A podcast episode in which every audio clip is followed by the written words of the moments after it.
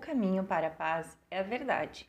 Quando o autoaperfeiçoamento falhar, trabalhe para descobrir a verdade.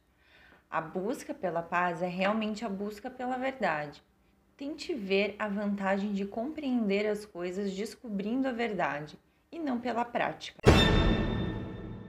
Quando você descobre a verdade, os maus hábitos podem desaparecer. Digamos que estou tentando parar de fumar. Existem técnicas que posso experimentar, mas são sempre dolorosas e difíceis.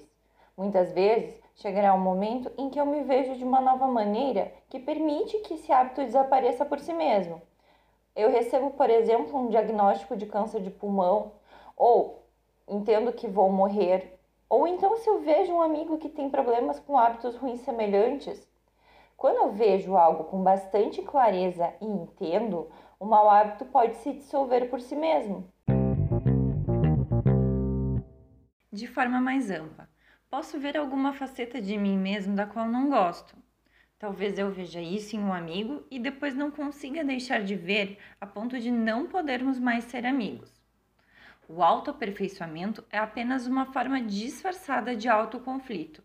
Ver e compreender as coisas leva a mudanças que a prática e a técnica não podem alcançar. Quando você está seguindo uma técnica, sempre há uma lacuna entre você e o que está tentando alcançar. Sempre há repetição, luta e conflito. Precisamos usar nossa curiosidade natural para entender melhor as coisas. Através da compreensão, iremos melhorar naturalmente a nós mesmos.